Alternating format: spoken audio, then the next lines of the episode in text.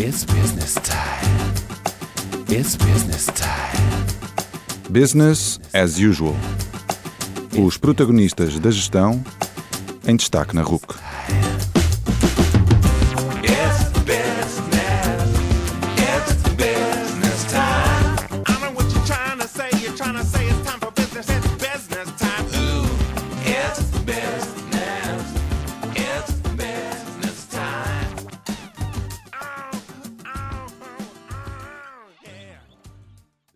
Boa noite e bem-vindos ao Business as Usual, o programa de gestão da Rádio Universidade de Coimbra. Meu nome é António Calheiros e neste 73º episódio o meu convidado é o Fábio Azevedo, coach, formador, autor e empreendedor brasileiro que conheci quando ele decidiu abandonar a sua posição confortável de coach de sucesso no Brasil e veio fazer o mestrado em gestão de recursos humanos na Coimbra Business School. Nesta conversa falamos sobre o percurso do Fábio, sobre a sua quase obsessão por aprender, sobre o seu livro O Mistério do Cliente que Sempre Volta, sobre pedagogia e gamificação, sobre o seu projeto de mestrado e sobre a sua perspectiva sobre a atividade de coaching. Terminamos o programa a conhecer melhor o Fábio e a ouvir as suas respostas à grelha fixa. Atentem.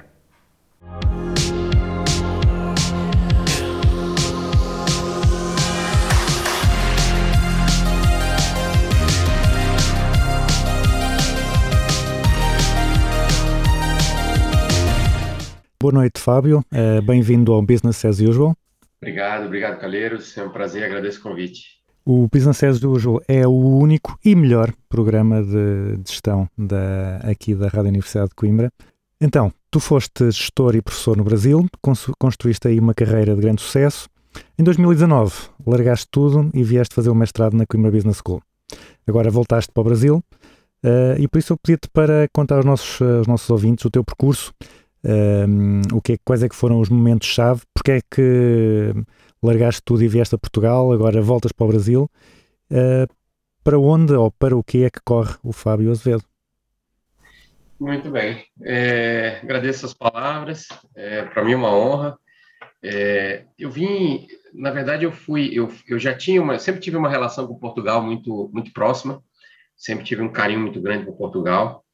É, e, e eu tinha, eu tenho uma parceria com o Instituto é, de Coaching, de Programação Neuro- Neurolinguística, de Ciências Comportamentais.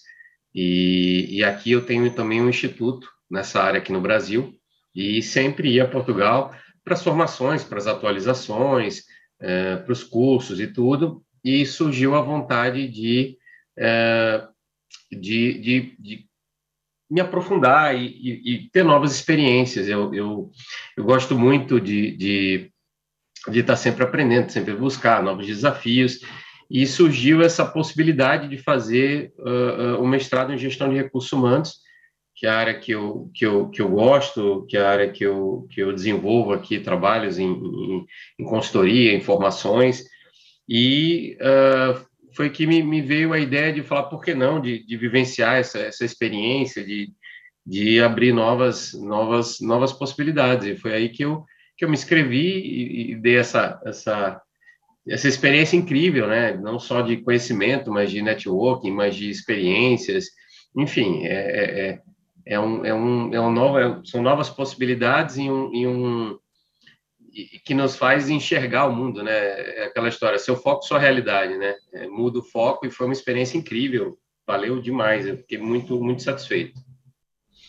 Um, eu não, não explorei aqui muito o, o teu percurso, uh, tu já disseste que fizeste muita formação, consultoria, coaching, podes partilhar com os nossos ouvintes uh, o teu percurso, como é que, como é que tu chegaste uh, ao ponto em que estás, qual é, qual é que foram uh, as formações e as decisões mais importantes uh, na tua carreira?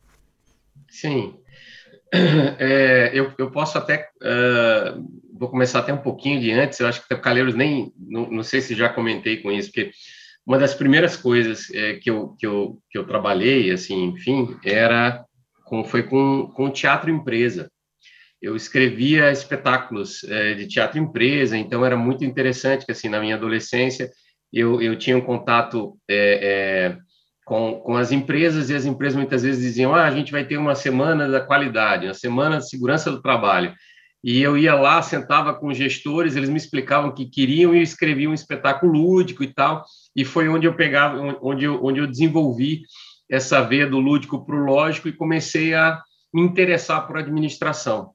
E eu fiz administração de empresas, fiz a, a, a, o bacharelado né, em administração, mas e eu queria estar em sala de aula, e era a minha paixão da aula. Então, no sétimo período, eu já comecei uma pós-graduação até antes de me formar. Eu nem sei se isso pode hoje, mas comecei uma pós-graduação e ainda estava na graduação, porque e aí comecei a estudar é, didática e metodologia do ensino superior. Aí logo depois eu queria estudar como é que era essa questão da aprendizagem nas organizações. E aí já fiz uma pós em, em é, pedagogia empresarial. É, foi estudar isso aí. E depois já tinha uma, uma paixão muito grande minha, que era a questão da gamificação, dos jogos de empresa. E eu fui fazer em São Paulo, e foi, uma, um, foi um trabalho de Hércules, assim, porque eu tinha que sair do interior, do Nordeste do Brasil, viajar 2.360 quilômetros todo, todo mês para ter um final de semana de aula na pós em Santos, no interior, no, no, ali, litoral de São Paulo, e ir numa sexta, voltar no domingo durante um ano e meio e fiz uma, uma, uma especialização em é, metodologias é, colaborativas, jogos, jogos de empresa, jogos de negócio, e é, depois, dentro dessa paixão dos jogos, essa questão comportamental, eu fui fazer um MBA na Fundação Getúlio Vargas, em São Paulo. É, e aí fui estudar marketing, que é uma coisa que eu também que é uma também das que eu acho fascinante, que é um que é uma das áreas e aprendi demais com, com, com esse apresentador, o professor Calheiros aí, fantástico na, no mestrado, foi foi muito bom. Acho que todo, todo, todo profissional de recursos humanos precisa entender um pouco de estratégia, de marketing, porque senão sempre vai ser apenas um, um, um, um trabalho técnico, nunca estratégico, nunca vai conseguir ter uma visão global, né, é, focado na estratégia, no negócio, administrar bem os recursos, alinhar bem as pessoas, as formações, enfim, os objetivos estratégicos.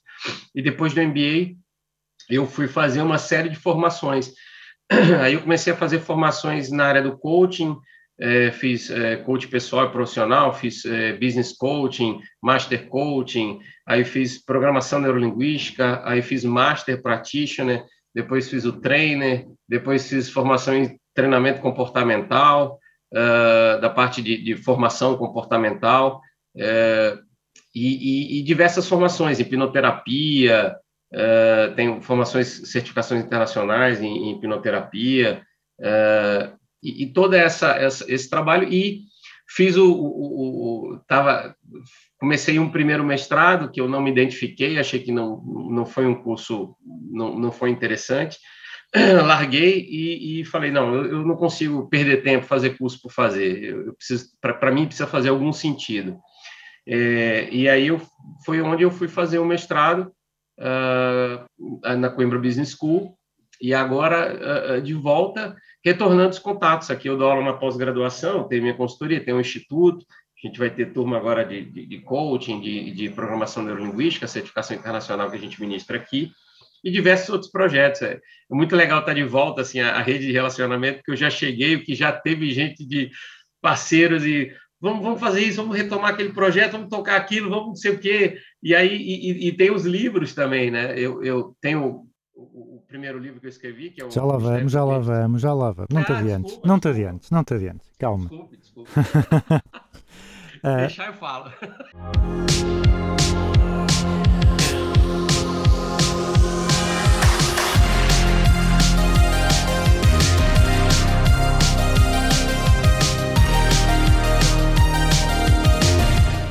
És um estudante compulsivo, né? fizeste já vários, ou começaste vários mestrados, depois acabaste agora este na, na Cima Business Schools, vários MBAs e outras formações.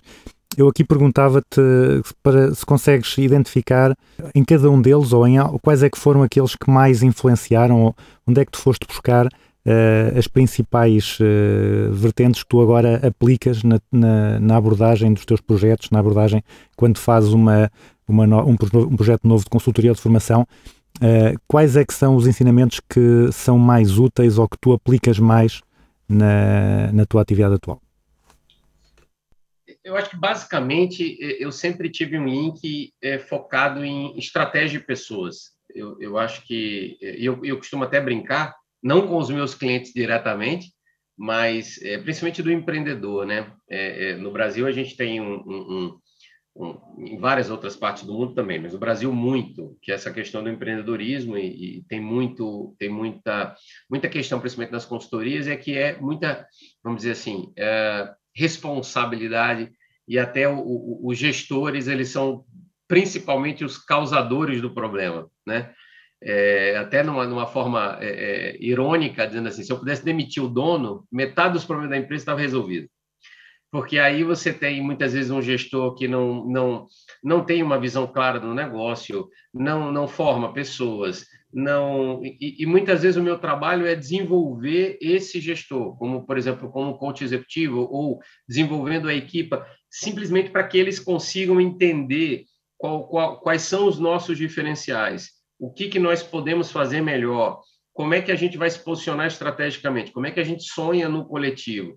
Eu acho que a, a parte da ciência comportamental alinhada à, à, estratégia, e você precisa ter ferramentas para isso. Não basta só uma palestra, não possa um discurso, olha, a gente é importante, não. Você tem que ter ferramenta para isso. Você tem que ferram ter, ter ferramenta para alinhar quais são os objetivos individuais daqueles colaboradores, o que, que eles entendem pela estratégia, o que, que eles têm a colaborar, e envolver isso com a direção, envolver todos. Não pode ser uma coisa do, do você treina toda a equipa, mas o gestor ele não concorda, ele não, não frequenta, ele, ele faz o que ele quer da forma que ele quer. Quer dizer, uma máxima na programação neurolinguística é é impossível não, é, é não se comunicar você se comunica o tempo inteiro. E quando o gestor, simplesmente pelo fato de não estar presente, de não validar aquela transformação organizacional, ele já está dizendo que ele não se importa.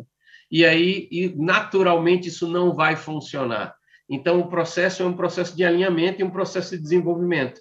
E é entender quais são as razões, entender o, o, o, o porquê que as coisas chegam, quais são as crenças limitantes que estão envolvidas nesse processo todo, quais são as limitações e muitas vezes olhar olhar para isso e falar, ok, e qual é o menor a menor ação, o menor movimento que a gente pode ter numa organização para ter o melhor resultado. E muitas vezes isso é, é, é fazê-lo pensar.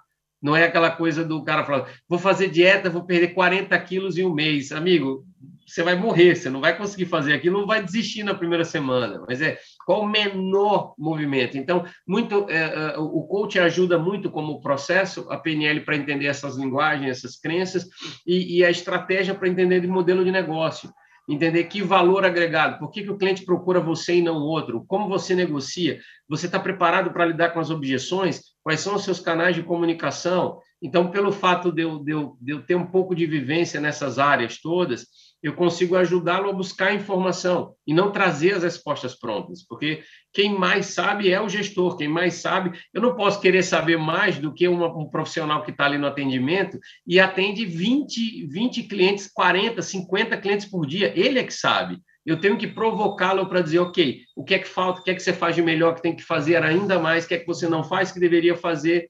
Então, provocá-lo para que ele se sinta com autonomia e comprometimento, ter, ter um comprometimento, um engagement, para que ele sim faça parte do processo.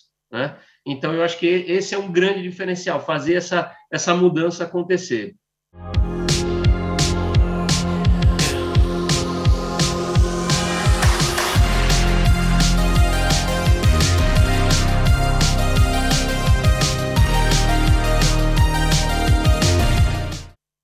Estava há bocado a começar a falar dos livros. Eu começo pelo, pelo primeiro, uh, acho que é o primeiro, uh, O Mistério do Cliente que, que Sempre Volta.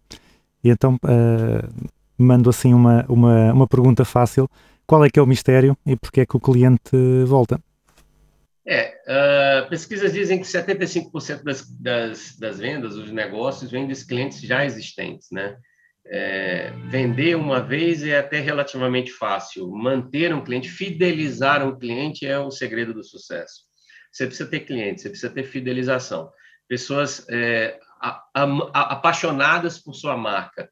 E isso é o, é o grande diferencial. Se você vende, só vende a primeira vez e você não retém clientes, você tem sempre problemas. É, eu, eu, eu, particularmente tive esse, esse insight, eu, eu, tenho muita coisa assim, de dormir, acordar com, com uma palestra pronta, com treinamento pronto, eu não sei que essas vozes do além que vêm e dão aquele sopro assim. E eu, eu, gosto muito desse nome do Mistério do Cliente que sempre volta, até porque é, é uma proposta diferente de tudo.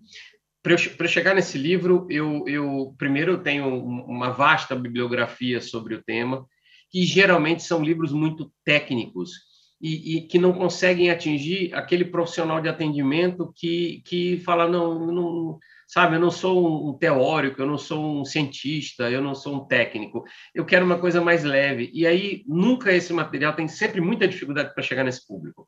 Então, qual foi a minha ideia? Primeiro, eu, eu, eu antes de chegar nesse livro, escrevi vários outros. E toda vez que eu terminava, estava transbordando de informação e eu dizia, meu Deus, que coisa chata.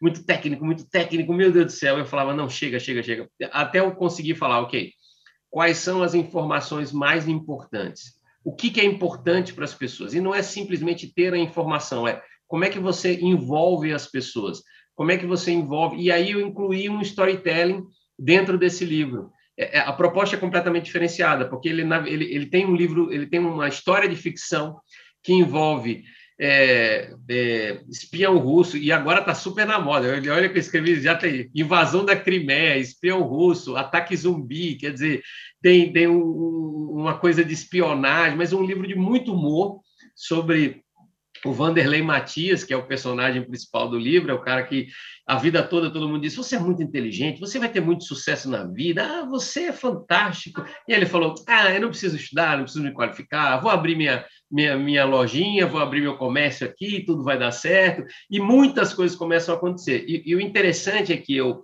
brinco com uma série de coisas, mas no livro tem as páginas cinzas, que tecnicamente é aquilo da história, eu mostro cientificamente o que é, de onde veio aquela informação e exercícios práticos. Então, como você coloca isso? Como você melhora o seu atendimento? O que é que grandes empresas, trago alguns cases, é, o que é que grandes empresas já fizeram nesse ponto? Por que, que isso é impactante? Como você lidar com uma reclamação? Qual é o percentual dos clientes que reclamam? Como que você entende? Como você lida com as objeções? Como você se prepara para as objeções? Né? Tem gente que fica só insistindo, ah, compra, ah, por favor. Aqui no Brasil tem muito dessa aqui para ajudar, compra aqui para ajudar. Mas será que essa é a abordagem correta? Como é que você lida com o não? Como é que você lida com reclamação? Como é que você transforma a reclamação numa oportunidade?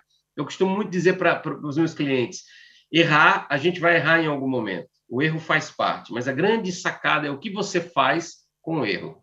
Você pode aproveitar aquele erro, fidelizar um cliente de, de, de, forma que ele diga assim: não, eu nunca mais vou te largar, porque quando teve a oportunidade, ou quando eu precisei, você foi capaz de, de me atender, você foi capaz de, de transformar aquilo em uma, uma, uma insatisfação e uma fidelização.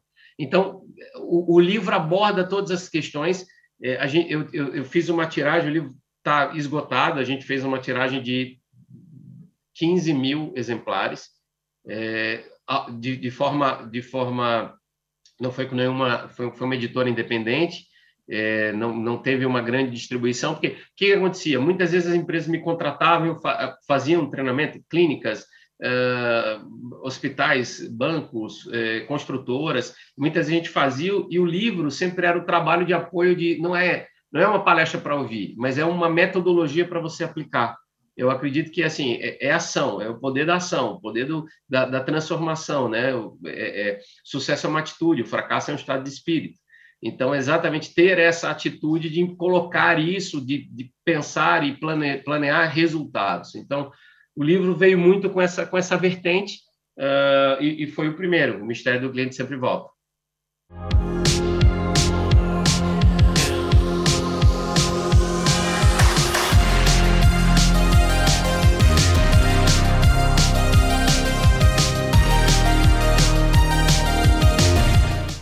Tu estavas a falar da, da questão da, da, pedagogia, que já fizeste muita formação nessa área, uh, e eu perguntava-te quais é que são os conselhos que tens para dar aos professores do, do mundo e quais são as práticas erradas que tu vês por aí que mais te esperam, ou seja, o que é que tu vês eh, professores ou formadores a fazer errado e te leva a puxar os cabelos e a pensar, não faça, faz outra coisa diferente.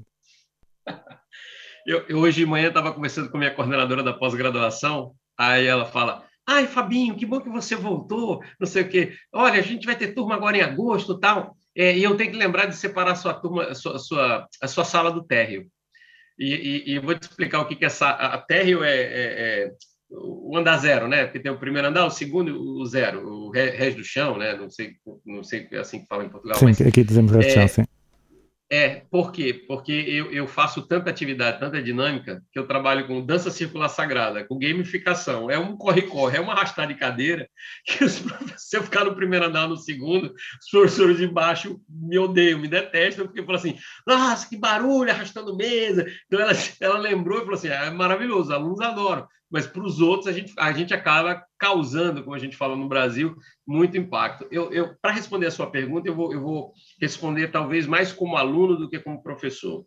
Eu acho que é, é, o modelo de educação, esse modelo prussiano, esse modelo é, pela revolução, é, revolução industrial, esse modelo em linha de produção, todo mundo sentadinho, professor detém o conhecimento. Isso fere um princípio, principalmente para para os nossos alunos, que é, fere a andragogia. Porque a gente tem a pedagogia, que é, o, que é o, a aprendizagem das crianças, tem a andragogia, que é a aprendizagem dos adultos. E, e tem algumas leis universais da andragogia que elas precisam ser respeitadas. Uma das leis é a questão do o, o, o adulto ele se interessa para aquilo que tem aplicabilidade, ok? Ele, ele precisa sentir que aquilo vai ser aplicado em algum lugar. Eu, eu, não adianta você chegar para alguém, para um gestor, alguém que está apaixonado pela área de gestão e falar assim: olha, você quer ver um laboratório para ver a levedura da, da, do malte? Não, não me interessa, eu quero saber de gestão. Se aquilo não tiver aplicabilidade, não tiver interesse direto. Segundo é o, o ambiente físico. As pessoas elas têm que se sentir incluídas dentro do processo. Se ela puder a, aproveitar a experiência dela, se eu, poxa, se a, se a minha experiência é valorizada, e, e outra coisa, é, os alunos eles precisam ser estimulados. Eu gosto muito da gamificação. Pouca gente é, é, entende o que é gamificação, pensa que é fazer joguinho em sala de aula. Ah, mas eu fiz um joguinho em sala de aula, eu faço uns jogos e tal, mas não é isso. Quando a gente fala de gamificação, a gente está falando de um design motivacional. A gente está falando sobre uma questão de como é que você desafia as pessoas a, a, a metodologias ativas. Como é que você desafia o aluno a ser o centro do processo? A ele entender por que aquilo é importante. Então, quando você fala da gamificação, é você criar um desafio, criar alguma coisa que tenha regra, que tenha tomada de decisão, que tenha escolha, que tenha estratégia, para que ele se sinta no centro do processo e não um sujeito passivo que eu digo para ele, olha, eu sou o dono do conhecimento, eu sou o professor, é assim, é assado, e, e tem que ser assim. Ele fala, ok, amém, escreve no papel e vem fazer uma prova, decorou, cinco minutos depois ele não lembra absolutamente nada. Então, o, o, o, conselho maior que eu dou é assim: primeiro, crie contexto com os alunos, para que eles entendam o contexto. Tem que ter base. Se você olhar até a questão da neurociência, é, o cérebro aprende é, é, é através desses conceitos de, de, de, de, é, de conexão. Né? A nossa memória está sempre conectando alguma coisa. Quais são as pastinhas que, tão, que eu tenho que associar? É sempre por associação. Então, assim, crie um contexto. Né? A, a, segunda parte é envolva os alunos dentro de um desafio para que ele se sinta uh, uh, uh, protagonista do processo. E, e, depois é assim, o, o, que é que eu, o que é que eu acredito? É assim, você tem uma juventude, principalmente para quem atua com os mais jovens, você tem uma juventude que joga videogame o tempo inteiro, e não é só pelo fato de jogar videogame o, o tempo inteiro, é a questão do feedback imediato. Você tem uma juventude extremamente ansiosa, que está acostumada a ter um feedback imediato, porque você joga o jogo, você ganha uma vida, passa de fase e é game over. Por que, que, na minha vida ninguém me dá feedback, ninguém me diz se é por aí? Aí eu entro, tenho que esperar a prova para saber se eu aprendi ou não aprendi. Isso gera muita ansiedade, principalmente nos jovens. Então, se você cria formas de feedback mais imediato, trabalhar é, de forma coletiva, colaborativa, desenvolver também em sala de aula competências comportamentais, soft skills que são importantes para a vida. Não ficar só focado em conteúdo. Tem professor que fala, não tenho tempo para isso, eu tenho que tenho muito conteúdo para dar, então vamos conteúdo, vamos de conteúdo, vamos vamos do PowerPoint, e é só PowerPoint de conteúdo, e depois ele não entende porque ele não tem engajamento, porque ele tá, ele tá, ele é aquela história. É, é, é, eu gosto muito de trabalhar é, cognitivo, afetivo e motor, uma tríade, cognitivo, afetivo e motor.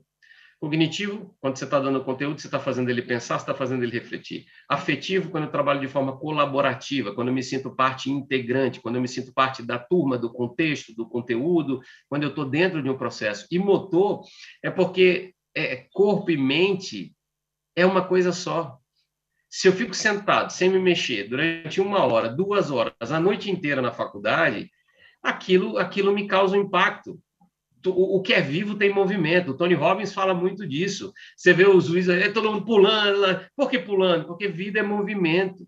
Só quem está parado é o que está morto.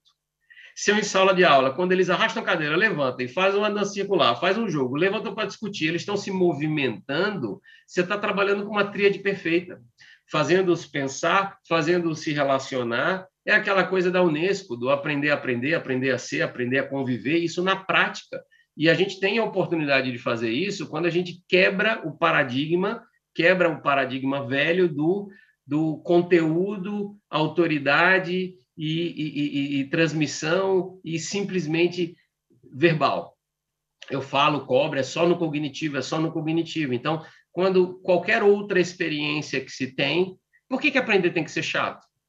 Por que, que eu tenho que fazer assim, nossa, eu tenho faculdade? Não, porque não pode ser assim, nossa, eu tenho um fantástico, eu tenho uma formação hoje, estou super empolgado, vou chegar em casa contando milhões de coisas que aconteceram, entende? E usar, e por que não criar contextos para isso?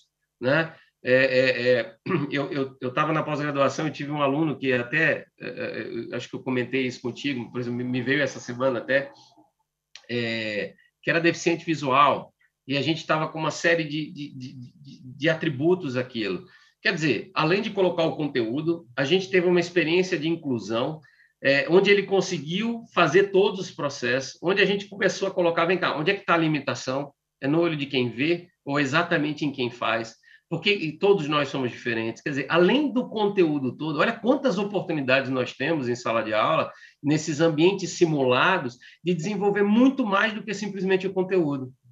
E se a gente não aproveita para fazer isso, a gente passa a informação, e são esses são os futuros gestores, os futuros empreendedores, que veem a educação como uma despesa, como uma coisa que não, não agrega nada, onde ele só vai pegar um diploma, onde ele faz porque é obrigação por lei, porque senão ele tem que pagar o colaborador, e é completamente limitado, e ele perde o grande diferencial competitivo, que é essa aprendizagem organizacional, esse alinhamento estratégico. Então, acho que o professor, ele primeiro tem que pensar, eu estou agregando em quê? Eu estou formando professores, eu estou formando gestores, e, e, como é que é a minha aula? Como é que eu posso agregar? E sair, e sair, eh, eh, e, sair do, do, do quadrado. Se ele sai do quadrado e começa a explorar outras coisas, não adianta. Eu vejo muito, por exemplo, muitas universidades falam muito sobre inovação, mas os, as suas metodologias são extremamente tradicionais é, é um discurso muito bonito, é um, é um, um evento, vamos trazer alguém para falar de inovação, mas no meu dia a dia eu não faço nada diferente. E, e, e acho que esse, isso é uma reflexão que acho que cabe a todos nós, que, que temos alunos, que trabalhamos com grupos, seja em formação seja em sala de aula.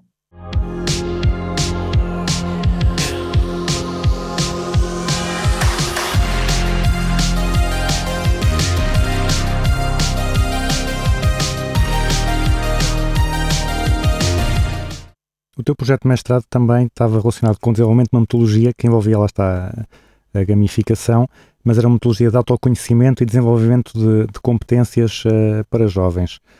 Podes, uh, podes explicar qual é que era, qual, como é que era essa metodologia, como é que era, e como é que, era, como é que foi esse projeto de desenvolvimento da metodologia? Uh, é, é, um projeto chamado Carreiras Inteligentes, é, é um projeto que surgiu há mais ou menos cinco ou sete anos, um dos públicos que eu, que eu atendo muito com coaching, além dos executivos, empreendedores, ok? São jovens na questão uh, do coaching vocacional e coaching de carreira. E, qual é o problema? O problema é que você tem um mundo que está a, a, um milhão por hora e você tem um ensino tradicional e, e, e, você tem diversos talentos, você tem diversas conexões e jovens que estão é, um pouco perdidos, sem saber se seguem, os pais são médicos, ele vai fazer medicina ou, odontologia, ou ele tem que entrar na caixinha, e, e se ele tem outras competências? E, e, será que não existem outras possibilidades, outras oportunidades? E eu sempre trabalhei com esses jovens com coaching, que é, não, é, é, é, é desenvolver esse autoconhecimento O que, que é sucesso para ele? O que, que é propósito para ele? O que, que ele faz ele feliz? O que, que ele está buscando dentro da carreira dele? O que, que onde ele quer se destacar? O que, que ele tem que aprender? Quais são as referências que ele precisa ter? Uh, quais referências que ele pode ter no mercado? Que mentores podem ajudá-lo nessa carreira? É pensar a longo prazo, não é pensar em escolher o curso da faculdade, é muito mais do que isso.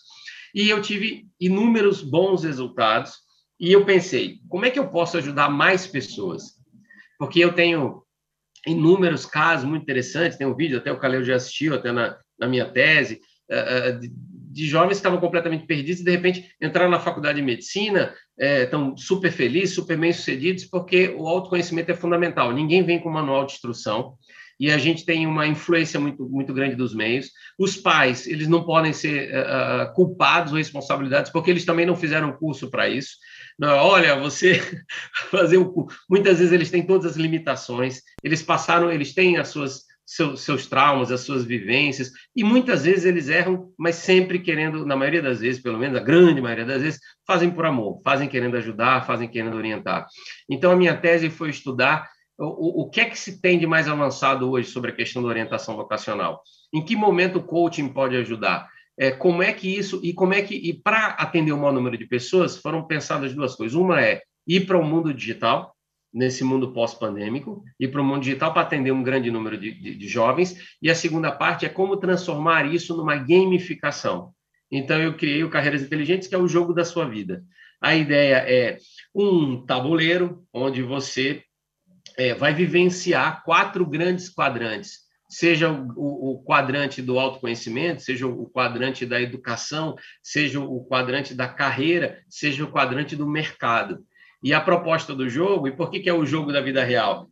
Porque é um jogo que não é simplesmente ali, vou jogar um dado e vou andar com casa no tabuleiro, não, não. É um jogo que você vai explorar quais são os seus valores pessoais, onde é que eu consigo encontrar esses valores pessoais nas profissões existentes? Quem, quem serão os meus mentores? Então, até um, um, um modelo de e-mail para você buscar um mentor e ter o primeiro contato com ele, analisar a rede de relacionamento que seus pais têm. Eu quero fazer medicina, será que eu tenho algum na família, algum médico, algum conhecido? Como é que eu abordo ele pela primeira vez? Então, assim, que, como é que eu preparo a entrevista? O que, que eu preciso saber?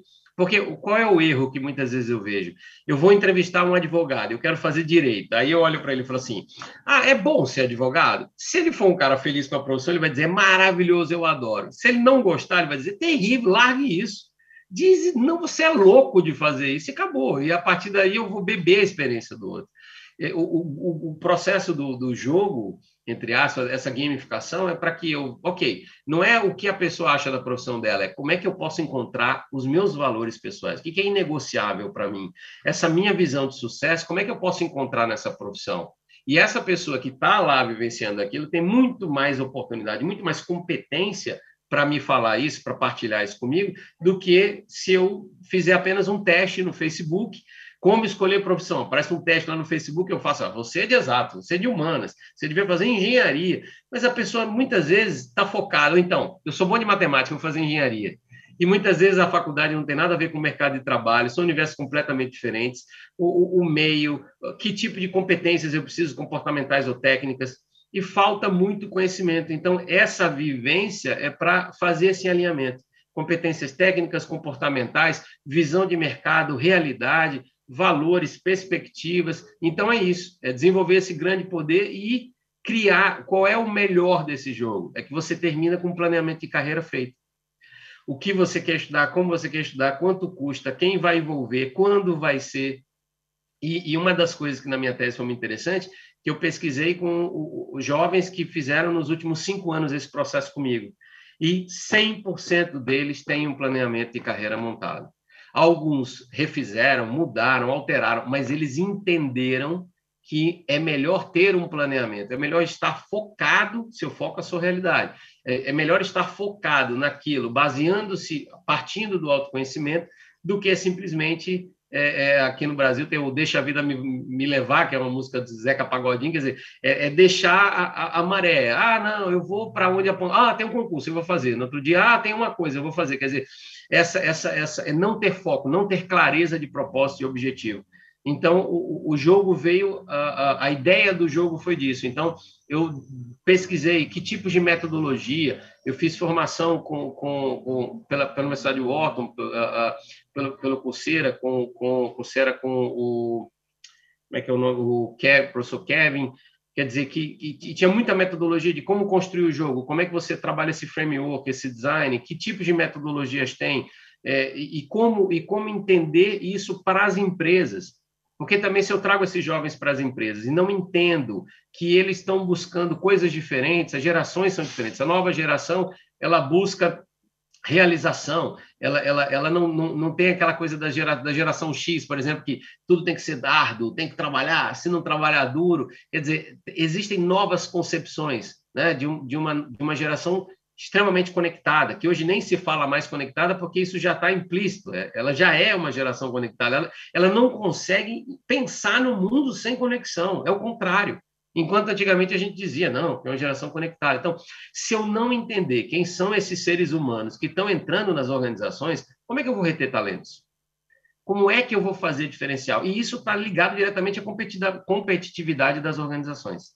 Se elas não reterem talentos, se elas não forem eh, atrativas para esses talentos, elas vão desaparecer. E todas essas máximas que vêm agora, que a gente vem discutindo na gestão de pessoas, redução da jornada, aumento da produtividade, trabalho híbrido, home, novos estilos de liderança, felicidade corporativa, tudo passa pela cultura organizacional e passa por quem são esses talentos que compõem esse ecossistema. E isso é uma das, das, das promessas, uma das provocações que eu venho ajudar ou, ou tentar contribuir de alguma forma com esse trabalho.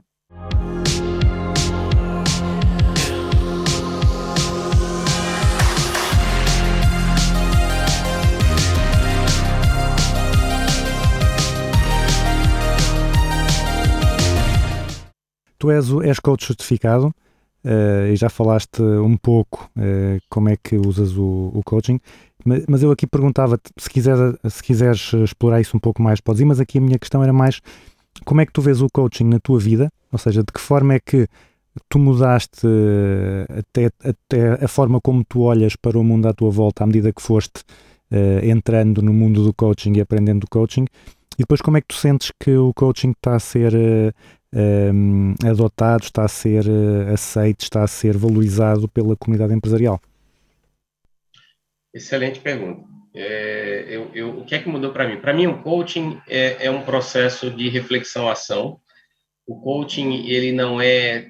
E, e, assim, existe muito no Brasil, e, e que em vários outros lugares do mundo também, uma distorção muita gente indo para as redes sociais e dizendo: ah, eu ajudo você a enricar, eu a enriquecer, eu ajudo você. Parece aquela coisa do, do, do, do, do curandeiro, né? Traga a mulher amada em três dias, e, e, e nada disso é coach, nada, nada. Simplesmente, como sempre existiu no mercado, sempre vai existir. Existem os oportunistas que aproveitam alguma coisa que está na crista da onda, e a gente sabe que na gestão tem muito disso, que atualmente agora é o coaching, que tem algumas coisas do tipo, ainda não é uma profissão regulamentada, ainda não existe um conselho, ah, ah, ou, por exemplo, em Portugal, a presidente da Associação ah, da Sociedade Portuguesa de Coaching Profissional, não sei se ainda é, mas é a Cristina Borges, é, e a Cristina, o que, que ela fazia? Já que não é uma profissão regulamentada, é, é uma excelente profissional, extremamente preparada, bem preparada, e o que, que ela Eles têm um, um comitê de ética, Muitas vezes, quando acontece alguma coisa, eles escrevem, eles escrevem e, e falam: olha, é, essa, isso não é, não é tão ético, não é essa linha do coaching, sabe? É, é um posicionamento para a sociedade de como deve acontecer. Agora, o que é que mudou no coaching? Mudou assim. Quando, quando o sujeito ele é coach, quando o líder ele é coaching, ele para de querer é, é, convencer. Ele para de querer, olha, eu vou te convencer que a minha ideia é mais correta. O coaching, ele te dá ferramenta para você lidar melhor, conseguir mais com menos esforço. É aquela história, qual a melhor maneira de discordar de uma pessoa? Concordando. Em vez de eu ficar dizendo qual é a ideia mais importante, eu falo, ok, baseado em que critério? Aprender a fazer perguntas poderosas. O próprio Jack Welch ele já dizia isso, né? ele dizia que uh, os líderes que não forem coaches, eles vão desaparecer. Por quê? Porque eu, eu, eu, eu, eu posso ser autocrático, eu, eu posso ser, eu, ser um cara extremamente, vamos dizer assim, é, é, menos assertivo, ter uma comunicação mais ríspida, ter sempre, mas aquilo, é, é, a longo prazo, você só adoece uma organização, você trabalha sempre, uh, uh, porque assim, eu preciso ser autocrático quando as coisas saíram do controle, mas tem, tem, tem culturas e tem organizações que vivem disso. Isso não é o, o, o, o vamos dizer assim, isso não é o extra, isso é o dia a dia, isso, isso é o padrão.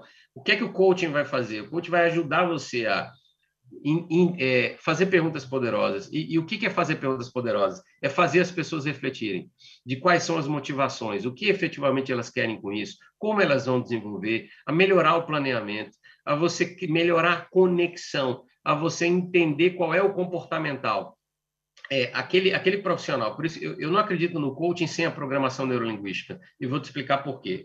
Quando você pega só o coaching, você, por exemplo, faz uma, uma, formação qualquer de coaching, aí você aprende uma ferramenta, a roda da vida. Aí você vai lá e vai avaliar a roda da vida, tal, bom, ok. Aí você faz ferramenta, aí você vira um aplicador de ferramentas. E isso é muito limitado dentro do que o coaching pode ter com a programação neurolinguística. Por quê?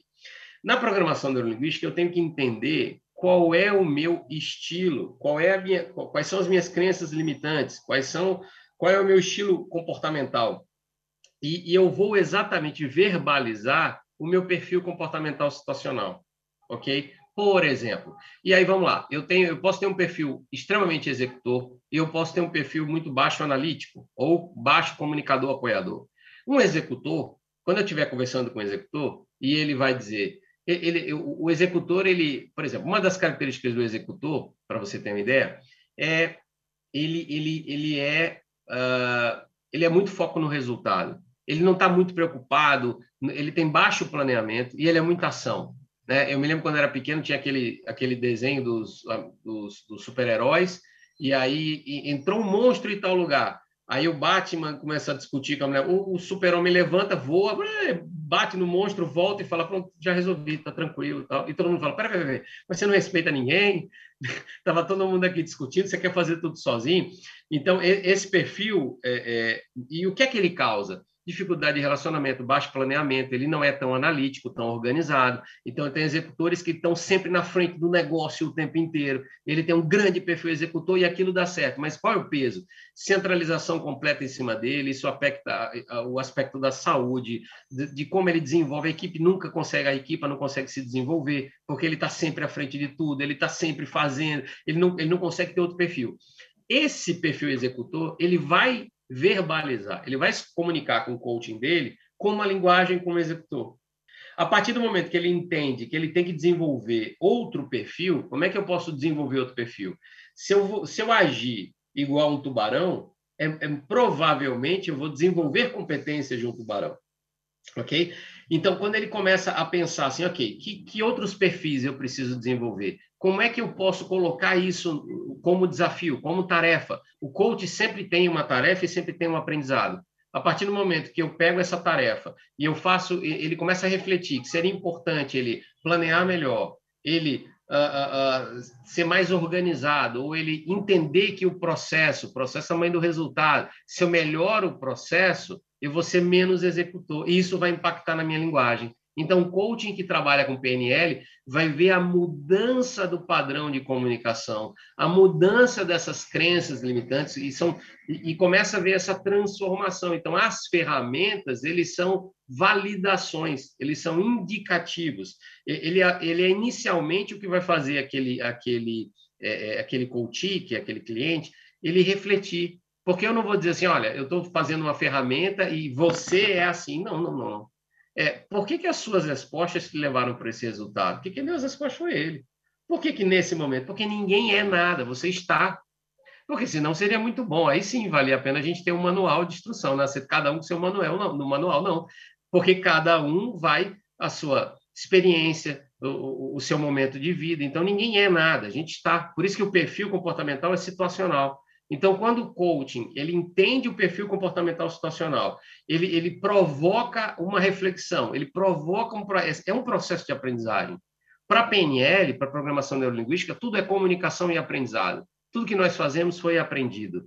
Nós, nós, nós, nós é, é, viemos ao mundo com, com, claro, você tem um instinto, você tem os processos básicos, você tem processos é, ancestrais, mas pelo menos 50% de tudo é, é do seu meio atual, está influenciado nas suas decisões, está impactado com o meio, entende? Por que, que ambientes são mais empreendedores do que outros?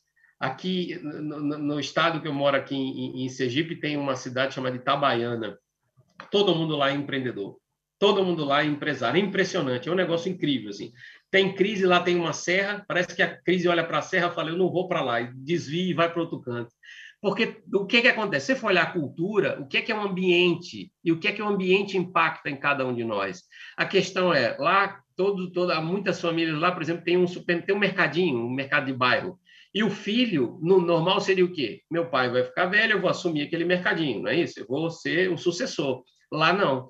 O pai tem um mercadinho. O que é que o filho? O filho ele fala, o pai fala assim: meu filho, vai abrir o seu mercadinho ele em vida bem, o filho vai ter o mercadinho dele, o irmão vai ter o mercadinho dele. Quando o pai está ali, os outros administram, mas nunca, jamais, o mercado do pai vai ser a quantidade do filho. E aí, como eles têm vários mercados, eles fazem uma compra maior e negociam com os fornecedores um volume maior. E quanto maior, e aí é questão, né? Quanto maior o volume, mais negociação você tem. Então, eles têm várias práticas de mercado que isso você não vê em nenhuma outra cidade da, da, daqui, você não vê em outro local, e eu estou dando um exemplo. Quer ver outro exemplo? Eu estava conversando com os empreendedores lá, e tá, fui dar uma, uma formação, e de repente chegou no intervalo, geralmente o pessoal estaria falando sobre o futebol, na rodinha, né? Sobre o futebol, sobre o esporte, sobre o Big Brother, tá? qualquer coisa, política, sei lá. E eles estavam falando sobre importação, sobre contêiner, sobre coisas que estavam comprando da China, sobre estratégia. Isso era uma conversa completamente informal. E aí você vê qual é a mentalidade que aquelas pessoas. Então, assim, o meio influencia muito. E por que não é aquela história, é, é, aquela história do dormindo com o inimigo.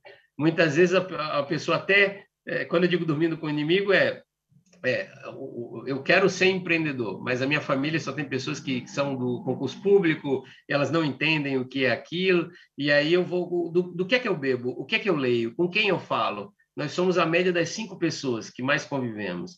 Então, quem são essas cinco pessoas? Se você pegar, é um exercício muito simples, até para quem está ouvindo agora. Pensa nas cinco pessoas que você mais tem convivência. Quando você quer conversar as coisas mais sérias da tua vida, cinco pessoas que você confia, tira uma característica de cada uma dessas cinco pessoas. Aí você pensa cinco pessoas, cinco características. Agora observa nos últimos tempos o quanto você tem dessas cinco características. Quer dizer, e, e olha o impacto disso. E, e, o que é que o coaching vai fazer? Vai fazer você, vai acender uma lâmpadazinha, vai fazer você enxergar aquilo, vai fazer você ter clareza do porquê que você quer, ok? E muitas vezes as pessoas não têm clareza disso. Eu já atendi coaches falaram assim, ah, eu quero em três meses ganhar um milhão de dólares. Poxa, maravilhoso, eu acho incrível isso, mas quais, como você imagina chegar nisso? E por que, que é importante? Por que, que é um milhão? O que, que isso significa? O que é que está por trás do objetivo? As pessoas elas não querem o objetivo, elas querem os valores por trás do objetivo. Na verdade, ela queria um milhão porque ela queria independência, entende? Ela queria ter independência financeira. Ela queria, é, é, ela se sente muito pressionada porque faz um trabalho aqui, tem que correr atrás do outro, tem que pagar aluguel, tem... não. Então ela queria independência financeira. Então, será que eu posso conseguir isso sem ter um milhão? Ah, eu posso. Como? E aí ela vai buscar outras alternativas, mas ela não foca no objetivo, ela foca no valor por trás do objetivo, entende? Muitas vezes a pessoa fala, ah, eu quero a Ferrari. Não, o que, que eu quero? Ah, eu quero reconhecimento. Eu quero passar com a Ferrari e falar assim, nossa, como o Fábio é, é, é rico, é próspero, que incrível, quero reconhecimento. Eu posso conseguir reconhecimento, que pode ser que em três meses eu não consiga uma Ferrari, mas eu posso construir alguma coisa tendo a clareza. Porque também se eu tiver Ferrari e não tiver reconhecimento, eu passar na rua e falar assim, Tá vendo aí? Tá roubando, por isso que tá rica aí com a Ferrari. e para o que aquela pessoa estava buscando, não é aquilo. Então, assim, qual é a clareza? Qual é o valor por trás do objetivo? Então, assim, o coach é fantástico quando você entende de uma maneira generalizada e não simplesmente um aplicador de ferramenta, um, um, super palestrante, um guru. Esqueça isso do guru. O guru ele tem que morar no Tibete, ele tem que morar longe, porque ele tem tantos problemas ou mais que você. Então, assim, No, esqueça o guru, aprenda com a metodologia. Todo mundo aqui está para se desenvolver, todo mundo aqui tem suas limitações, mas a gente pode aprender com todos, com todo mundo o tempo inteiro. Então, o, o grande, a grande sacada do coach é entender ela. Você vê, até o Bill Gates, ele tem um vídeo na internet, se quem quiser dar o Google agora e pesquisar, todo mundo precisa de um coach. É o próprio Bill Gates dizendo, eu preciso de alguém que me desafie. Uma das, das grandes normas do coaching é ausência de julgamento. Quando você conversa com alguém, você vai conversar com seu melhor amigo. Se ele gosta do assunto, ele vai ser super positivo. Se ele não gosta, ele vai expressar a opinião dele. Isso vai te influenciar de alguma forma. Quando você conversa com coaching, uma premissa básica do coaching é a ausência de julgamento. O coach ele simplesmente vai fazer perguntas daquela história do, do o, o que faz isso ser tão importante para você? O que você espera atingir com isso? Por que, que você vai ser mais feliz do que você tem sido agora? Quais os riscos? Ele não, ele vai ser, tendo a ausência de julgamento, você vai conseguir ouvir o que você fala, você vai conseguir ser muito mais isento no, no, entendendo. Uma das coisas principais também que o coach tem que fazer é entender que eu pergunto muito para os meus coaches, quem é a pessoa mais importante do mundo? A pessoa fala, meu filho, minha mãe, meu pai. né? E aí, bom, você tem responsabilidade pela felicidade de uma pessoa apenas nesse mundo, que é você. Uma. É até na, no, no, voo, quando a gente está no avião, e o avião ele fala assim, ó, em caso de despressurização, máscaras de oxigênio vão cair. Primeiro coloque em você e depois nas crianças que estão do lado. Se eu não assumir essa perspectiva de o que eu quero da minha vida, qual é a felicidade a autonomia, alta performance, é quando eu trabalho dentro da, da, do, do que depende só de mim. Imagina, alguém, e aí as pessoas querem fazer coaching e falam assim: ah, mas eu quero mudar a minha esposa, eu quero mudar o meu filho, o meu marido. Para, calma. É, trabalhe em você. O que, que você pode fazer? O que você pode aprender? Então, dentro dessa perspectiva, é, é uma mudança de mentalidade. Não de vou transformar, sou o melhor do mundo, vou ganhar um milhão por mês. Isso aí é uma, uma distorção. Aproveitadores que têm todas as áreas e vão fazer isso enquanto a gente não tiver uma, regularização, uma, uma, uma regularização da profissão, vamos dizer assim. Mas o coaching, quando se explora e ele está alinhado à PNL, a programação neurolinguística, e você entende ciência comportamental junto à metodologia, processo e transformação, aí sim você tem resultados extraordinários, sem dúvida.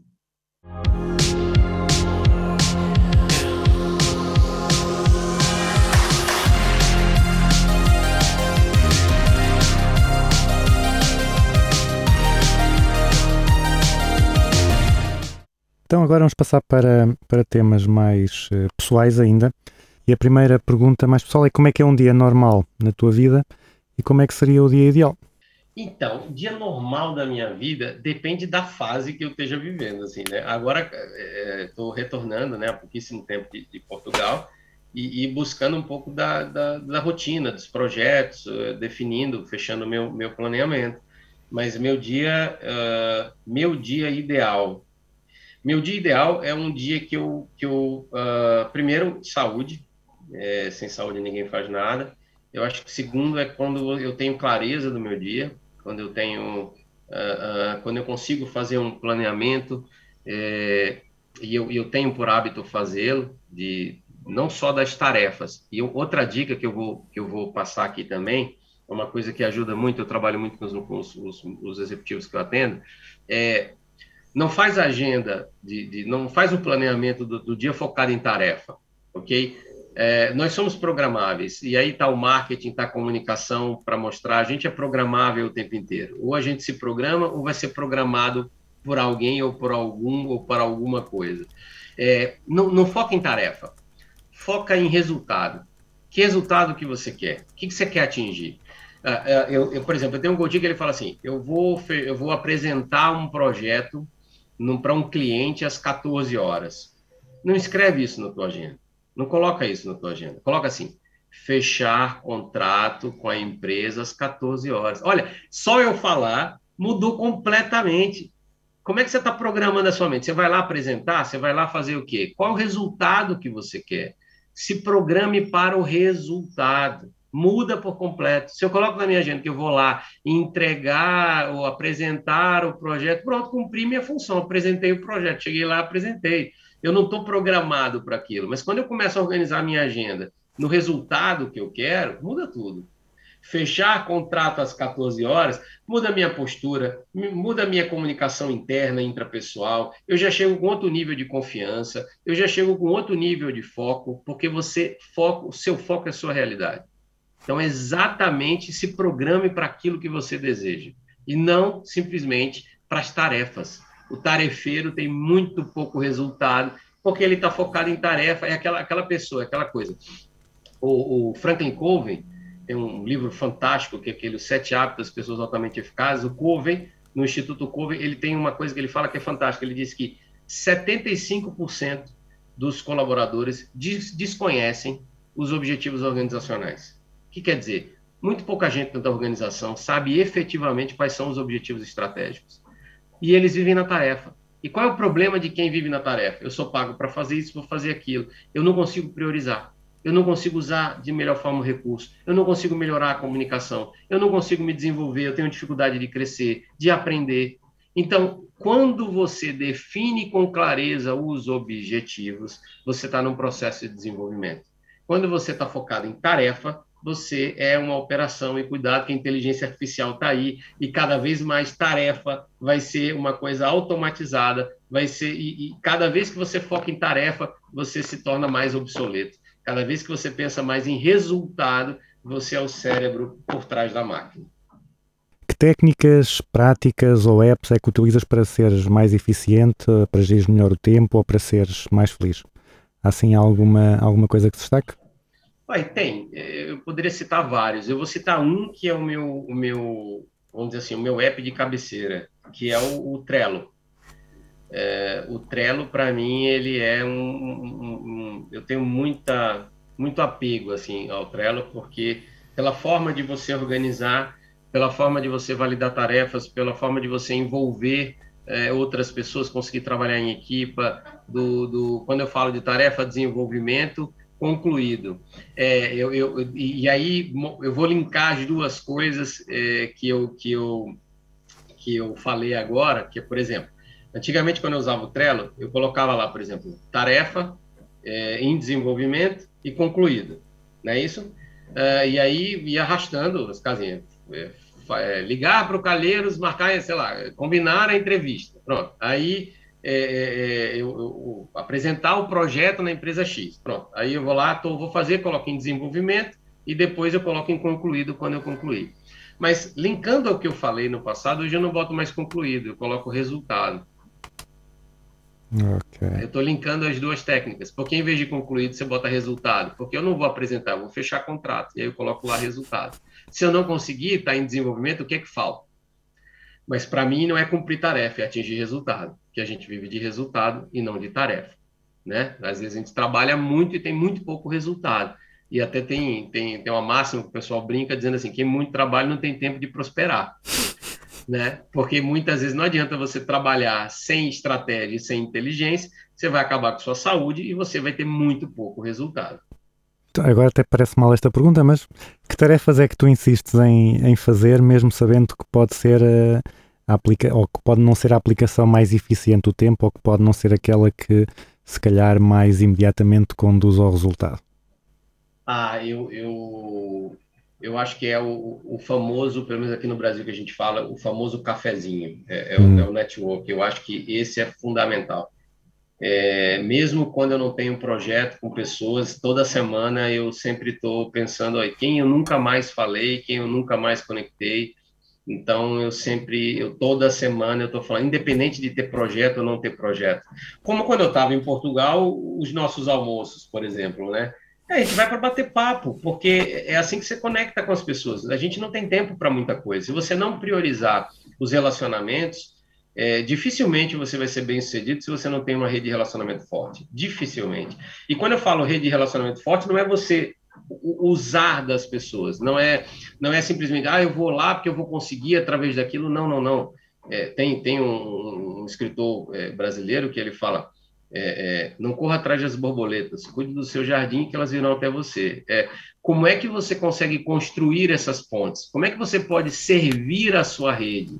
né? Como é que você constrói esse banco emocional? Muitas vezes eu vou para esses almoços, nossa, eu acabo faz, ajudando, fazendo sessão, meio que uma mini sessão de coaching, acabo dizendo, olha, eu conheço um amigo que faz isso que você está precisando, e muitas vezes você vai servir, sabe por quê? Porque quanto mais ativo você investe na sua rede de relacionamento, no dia que você precisar, você tem um exército atrás de você, um exército atrás de você. Porque gente que gosta de você, gente que vai dizer, nossa, poxa vida, o Calheiro já me ajudou em tanto, em tanta coisa, não, ele está precisando, eu faço questão de ajudar. Então não é simplesmente o que as pessoas podem fazer por você, é o que você pode fazer pela sua rede. E, então, eu, eu não sei se é bem assim o que eu insisto, mas é uma coisa que, se você for olhar, assim, não é uma coisa tão funcional. No meio desse corre-corre, dessa loucura toda, você fala assim: ah, vou tomar um café com um empresário interior, que eu fiz um, sabe, fiz uma formação para ele há dois anos atrás. Sim, eu quero saber como ele está, como é estão as coisas, é, bater papo, enfim, não é uma coisa muito longa, mas para mim é uma coisa essencial, porque você vai conectando, você vai cuidando das relações.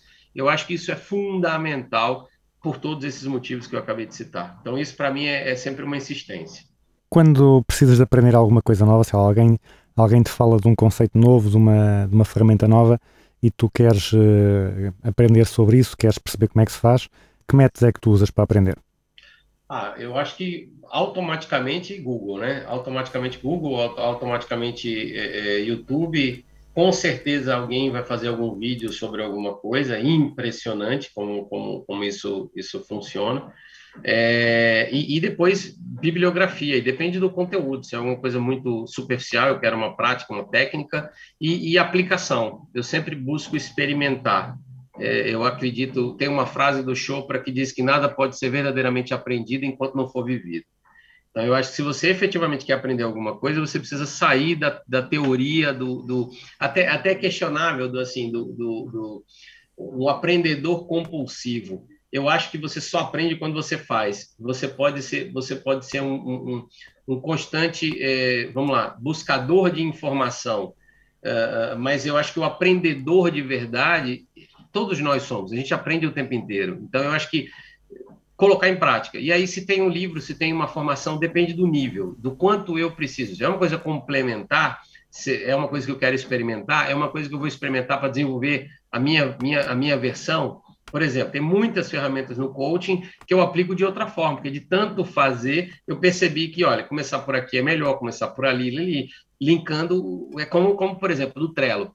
Eu acho que pouca gente faz isso no Trello que eu faço. Nunca vi ninguém falar e nunca vi ninguém comentar. Por quê? Porque eu estou linkando uma, uma, uma, uma, uma técnica, por exemplo, do coaching, dentro de um modelo que está muito mais ligado à gestão de projetos, que está muito mais ligado a outras metodologias. O bom de você ter uma série de conhecimentos é justamente você poder juntá-los e criar é, é, é algo novo, né? É você conseguir fazer essa junção de informações. Ninguém sabe tudo, mas quanto mais recurso você tem, é o que eu sempre digo é, é, é, quem tem recurso escolhe. Isso é uma frase que eu canso de dizer dentro da formação e tudo, é quem tem recurso escolhe. Quem não tem vai ter que seguir o padrão ou vai ter que experimentar, mas ter recurso é sempre um diferencial.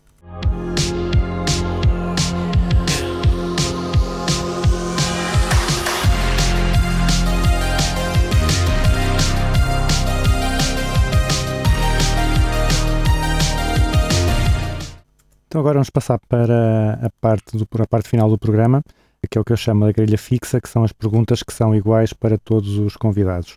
E a primeira é uma empresa ou um guru da gestão que tu admires? Olha, uh, eu, eu,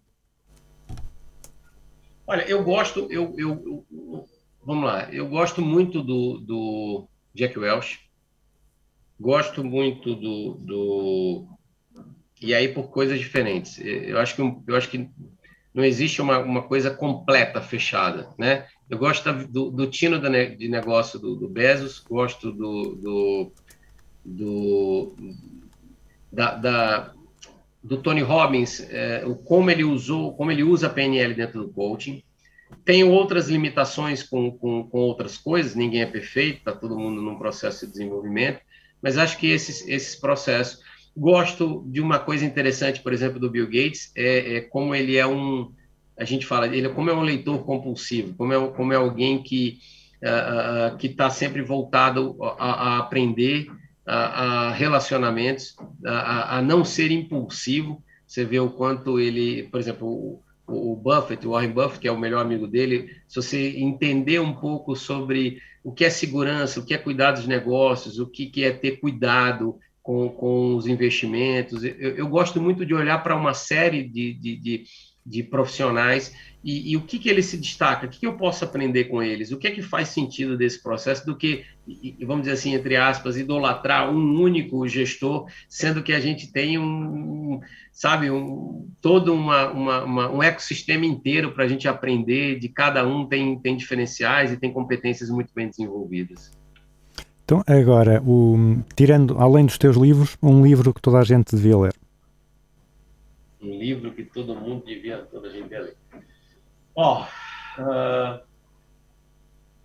olha, tem um livro muito bom. É, é, assim, eu poderia falar isso uh, assim de, de várias, de várias. Uh, como é que eu penso na leitura? Eu penso assim, é como música, depende do seu estado de espírito, depende do que você esteja buscando, depende qual é a linha de interesse. É, acredito que a grande maioria das pessoas que não gosta de ler é porque ela não, não desenvolveu o hábito da maneira correta. Se ela estiver buscando respostas ou aprendizados dentro disso. Tem um livro que eu acho fantástico, sensacional, é, que em Portugal ele tem um nome diferente, mas aqui estou é, numa avenida bem movimentada e quando aparece esses, esses sonzinhos, quem está ouvindo eu peço desculpa, é, que é um livro que eu não sei como é que se chama em Portugal, mas é um livro chamado O Poder do Hábito. O Poder do Hábito. É, o, por que, que eu gosto desse livro? É, ele, ele faz a gente refletir um pouco, que é, é que nem aquela, aquela é, a frase que diz que, é, é, que, que, os, nossos, os nossos hábitos, as nossas repetições diárias, é, e, e, que isso faz parte, isso é uma questão ancestral é a questão da economia da energia, o quanto o nosso cérebro ele automatiza processos para economizar energia e o quanto isso acaba sendo o nosso resultado, acaba sendo a nossa história, acaba sendo o nosso legado e o quanto isso é forte, é impactante. E ele dá vários exemplos de como isso é, foi introduzido no dia a dia, no marketing, nas empresas, enfim, em, em tudo isso. Então, eu acho que é um livro que agrega bastante, ele, ele tem muitas reflexões mas a gente poderia ir para várias linhas e tem números, é, dependendo da área de interesse ou, ou, de qual, qual seja. Eu acho que esse livro ele, ele, ele, ele, é generalista porque todo mundo é influenciado por hábitos, todo mundo é, é, é poderia entender melhor o impacto que isso tem no dia a dia para que a pessoa ela possa é, refletir sobre em, em, que direção ela está ela tá a caminhar. Uh, e com um conceito ou uma prática da gestão que tu vejas mal compreendido ou mal aplicado pelas pessoas? Olha, mal compreendida e mal aplicada pelas pessoas. Eu, eu acho que, assim, de uma maneira geral, eu acho a nível de formação. Eu acho que, que é, eu, eu não sou muito adepto à formação tradicional. Eu acho que a gente não está, eu acho que a gente está muito mais na era da atenção do que do conhecimento.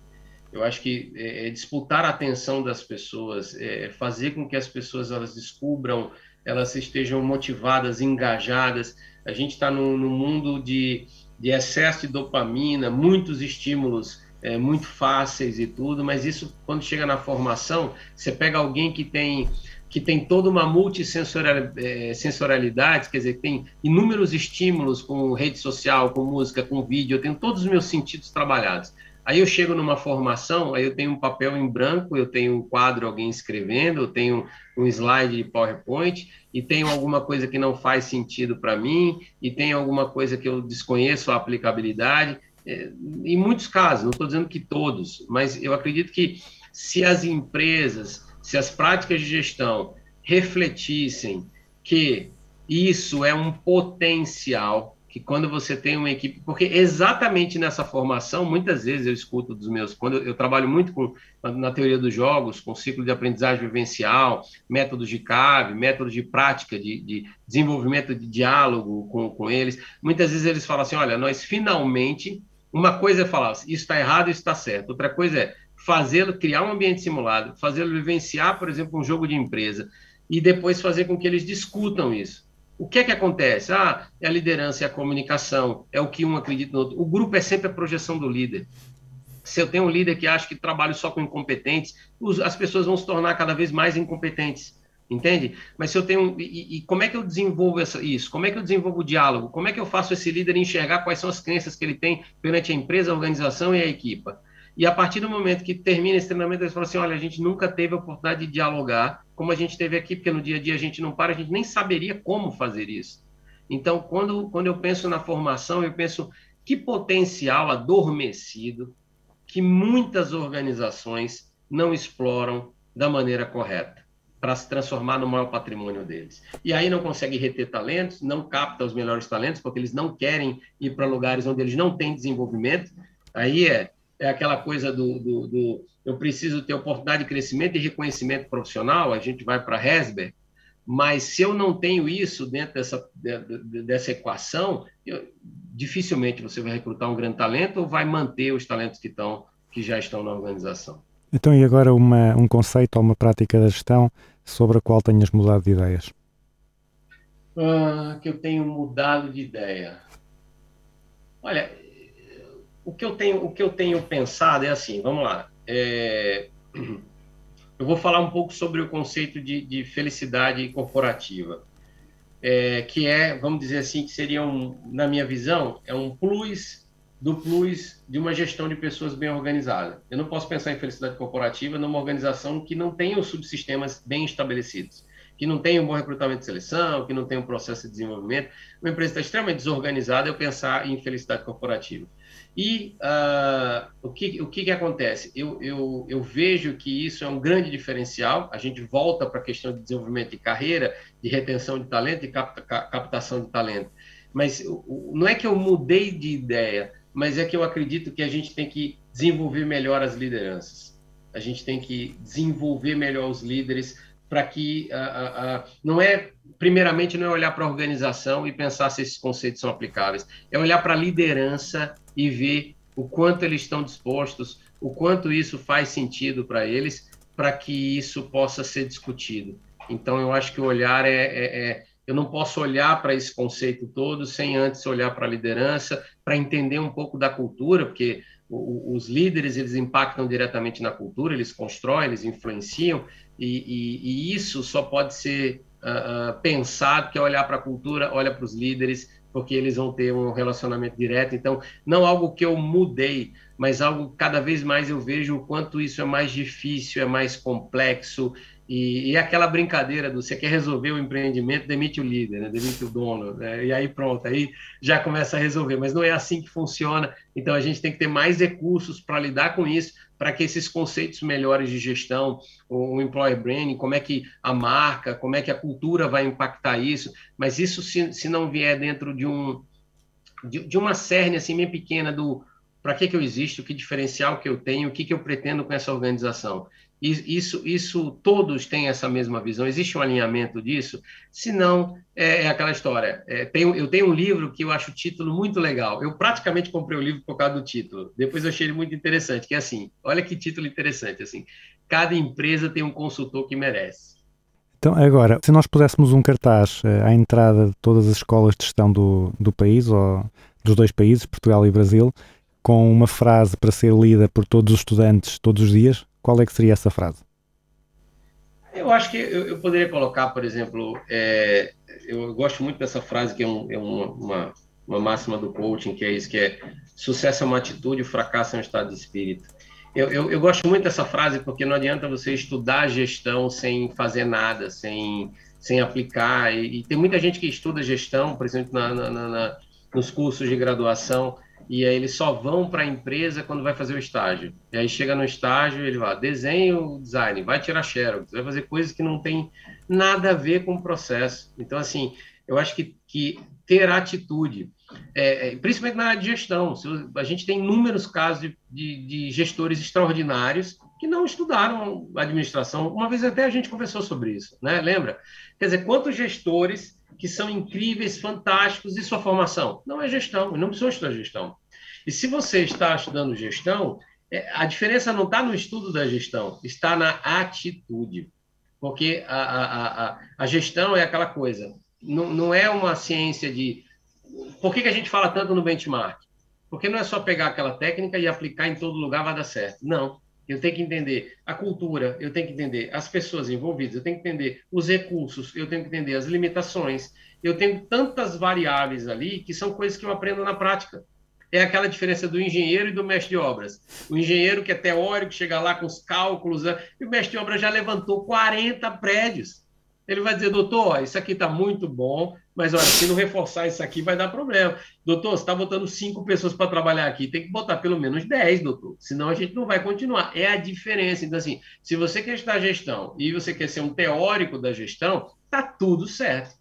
Mas se você quer, quer resultado, e muita gente entra na gestão porque ou quer ser um gestor, ou quer ser um administrador, ou quer ser um empreendedor, isso significa resultado, e resultado precisa colocar essa teoria na prática, precisa aprender, ter experiência também e não esperar quando a instituição vai mandar você para a prática. Não! Faça isso o tempo inteiro.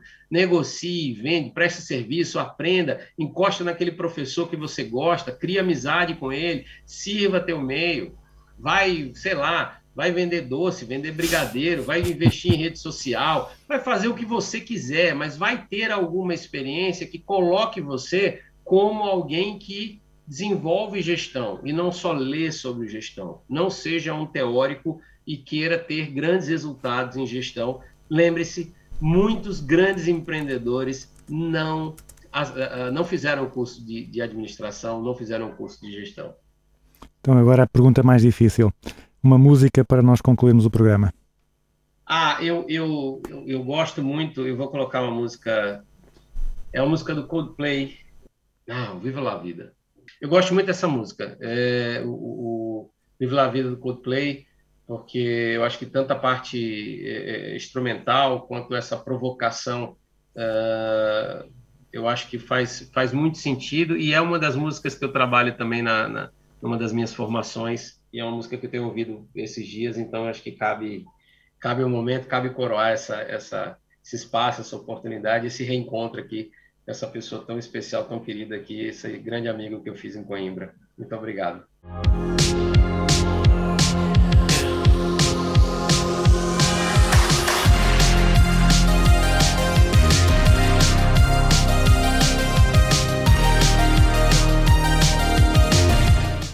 E assim concluímos o Business as Usual número 73 com o coach, formador e amigo Fábio Azevedo.